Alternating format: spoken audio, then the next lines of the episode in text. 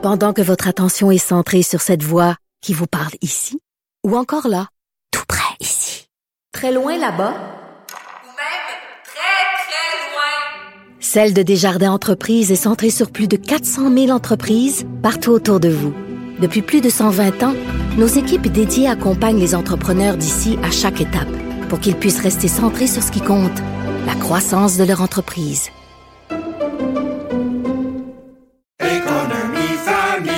Ici Ricardo. Et Émilie, marchand d'IGA. On a envie de vous inspirer à bien manger. À moins de 5 la portion. Suffit de repérer les produits valeurs sûres et de les cuisiner avec une de nos recettes. Les valeurs sûres, c'est bien pensé, hein? Bien sûr! Détails sur IGA.net.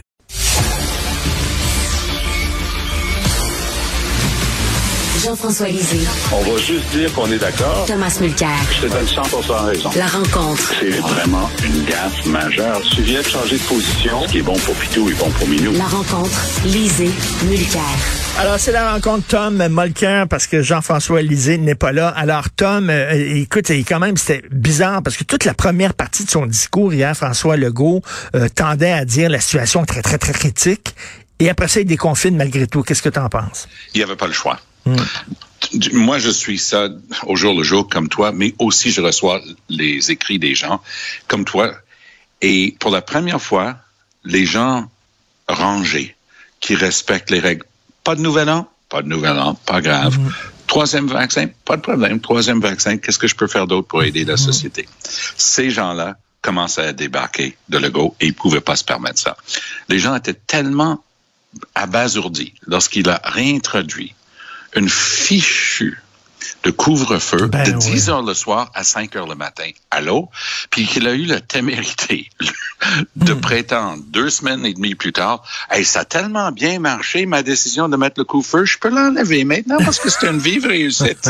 C'était faux cul au possible. Alors, le public est en train de dire, garde, François, on te back, on est avec toi, 90% et plus des Québécois sont vaccinés, tout le monde suit les règles, mais arrête de nous raconter n'importe quoi. Donc, exit Arruda, arrivé Boileau, Legault fait la même erreur. Première conférence de presse de pauvre Boileau. Il dit, moi, là, je veux que les enfants retournent à l'école lundi, puis, aïe, le couvre-feu, on enlève ça. Pauvre Boileau. Deux jours plus tard, Boileau dit, euh, sur mûre réflexion, la santé publique a décidé que les enfants retournent lundi, puis on enlève le couvre-feu. Au moins, Boileau, hier, a dit, dorénavant, il y aura des conférences de presse, Oui. juste des gens de la santé publique. Oui. Et bravo à lui, parce qu'il pouvait pas perdre la face comme ça. Puis Legault, il peut pas s'empêcher. C'est un politicien dans l'âme, ju- ju- jusqu'au centre de son être, c'est un politicien. Il fait de la politique dans tout, tout le temps. Il faut croire quand même qu'il est Mais- bon là-dedans, parce qu'il a il a atomisé les quatre partis d'opposition et à, à- à plus de 40% puis le plus proche à 20% les libéraux, il va les manger tout rond, à moins que les choses changent radicalement. Donc, il a été obligé de poser des gestes. Il a juste suivi le même modèle que Doug Ford, Richard. Il a juste Ford n'a pas dit je fais ça immédiatement. Il a dit si tout continue d'aller comme on pense, le 31 janvier on pourra faire telle affaire, puis le 7 février ça devrait être bon pour faire telle affaire. Le gars a suivi le même modèle, puis tout d'un coup il y a moins de pression, puis tout d'un coup, je m'excuse, c'est son expression, on sent qu'il y a un petit peu de lumière au bout du tunnel. Oui, mais mais il n'y avait pas le choix d'écouter les gens. Regarde, hier, dans, l'après-midi, hier, c'était tout le monde disait ils vont ouvrir les lieux de culte avant les salles de spectacle. C'était c'était clair, c'était ça. Et là, les gens étaient furieux en maudit. Il y a eu plein de commentateurs qui ont dit ça n'a pas de sens. Et là, il a réajusté son tir. C'était comme un ballon qu'il avait lancé en disant on va voir comment les gens vont réagir. Et effectivement, ils ont reculé là-dessus hier. Il est obligé d'écouter la population. Ben, tout à fait. Parce que la population réclame une chose, de la constance et de la logique. Alors, si tu peux mettre 250 personnes dans une église, très bien. Mais donc, tu peux quand même mettre des gens dans une salle de spectacle. Parce qu'ils sont Oui. moins, moins en- en- enclins de chanter des, des hymnes en, en- en plein milieu du spectacle. Alors, c'est ça, à moins que tu sois en train de regarder euh, Rocky Horror Picture Show avec le, le, le regretté Meatloaf dans, dans son rôle original. Mais euh, voilà. Mais, mais, mais Tom, est-ce que tu crains un yo-yo? Est-ce que tu crains que... Ah, mais ça, euh, c'est la pire chose que le gars a contre lui. Ouais. Et c'est là où le monde, depuis, il l'a fait pour le premier Noël, Noël 2020, Nouvel An 2021, il y a un petit peu plus d'un an. Là, tout d'un coup, wong, wong, wong, bon, on va faire ci, whoop, on peut pas faire ça, whoop, on doit retourner sur ce qu'on a dit. L'année dernière, le monde l'a pas écouté. Et on a eu une catastrophe en janvier. Et d'ailleurs, j'étais vraiment d'accord il y a un an et un peu pour le couvre-feu. On n'avait pas d'autre choix. Puis les heures du couvre-feu avaient un peu de sens parce qu'on s'était mis vraiment dans la chenoute. Mais cette année-ci, il n'y avait pas de raison. Puis c'est le va-et-vient. Le public peut pas s'adapter. Ils peuvent pas savoir sur quel pied danser littéralement.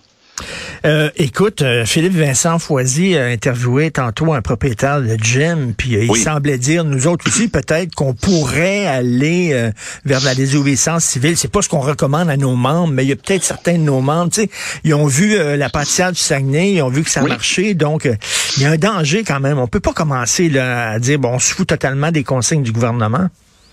Non, et ça paraît tellement curieux. Si quelqu'un avait écrit un roman il y a cinq ans en disant, oh, en pandémie, une des pires choses qu'on aura, c'est les bars de karaoké, quelqu'un aurait dit, ben, c'est vraiment stupide ce que tu viens d'écrire. Une des pires choses, c'était les bars de karaoké. Et l'autre affaire qui est très dangereuse, mm. les gyms. Pas parce que c'est mauvais pour les gens de faire du sport ou de s'occuper d'eux-mêmes, parce que c'est la manière qu'on respire, puis la proximité, puis tout ce qui vient avec. C'est objectif. Le public peut comprendre ça. Les propriétaires de gym sont fâchés avec raison parce que eux aussi ils n'en peuvent plus comme les propriétaires de resto. Mais j'ai vraiment l'impression, mais ça, ça vaut ce que ça vaut parce que je ne suis pas scientifique. Mais j'ai vraiment l'impression que Omicron s'est tellement répandu, tellement vite. Je sais pas pour toi, Richard, mais dans mon entourage, le monde que moi je connais, je connais plus de monde qui, au cours des 4-5 dernières semaines, ont attrapé ah la COVID version Omicron que dans les deux années précédentes.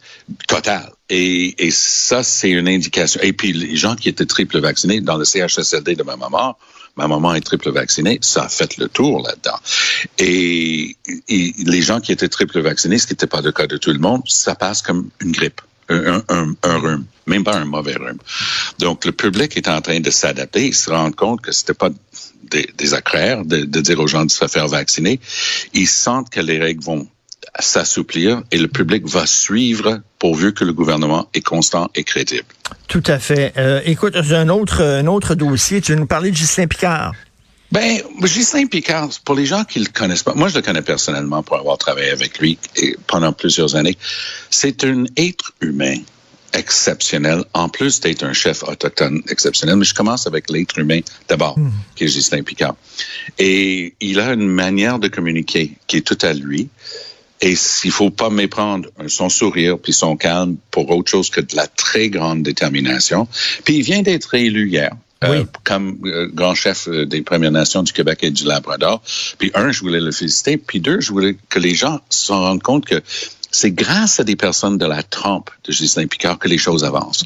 Parce que ça, c'est pas le genre de gars qui, en premier lieu, va aller gueuler ou chercher le conflit, mais il faut pas le sous-estimer. C'est un, c'est un, un gars exceptionnel et qui se tient debout sur des questions de principe, qui est inflexible là-dessus, mais qui est toujours capable de discuter. Bravo. Tout à fait. Et euh, écoute, qu'est-ce qui arrive du côté du Parti conservateur avec Erin O'Toole? On n'entend pas parler ces temps-ci beaucoup, hein? ah, c'est le catastrophe. Moi, je remonte à, à samedi dernier. Conrad Black, qui est un, un peu un vieux Manitou euh, qui m'émerde dans les affaires conservatrices depuis toujours, lui il écrit un papier du style « Il est temps qu'on règle les affaires euh, autour du leadership ». Ah ouais? C'était quoi comme signal? Ben, parce que autour a rendez-vous avec ses membres dans un an et demi environ.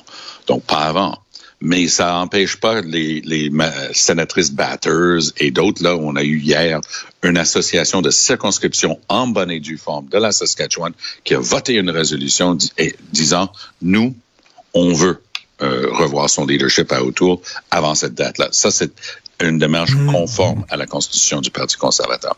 Et Saskatchewan, il faut le rappeler, ça, c'est le, le terreau de Andrew Scheer même si c'est un gars qui a toujours vécu et grandi à Ottawa, il a à travers sa femme, trouvé une vague connexion avec la Saskatchewan et il a réussi à dénicher un, siège jusqu'alors euh, du NPD, euh, à Lorne Nystrom.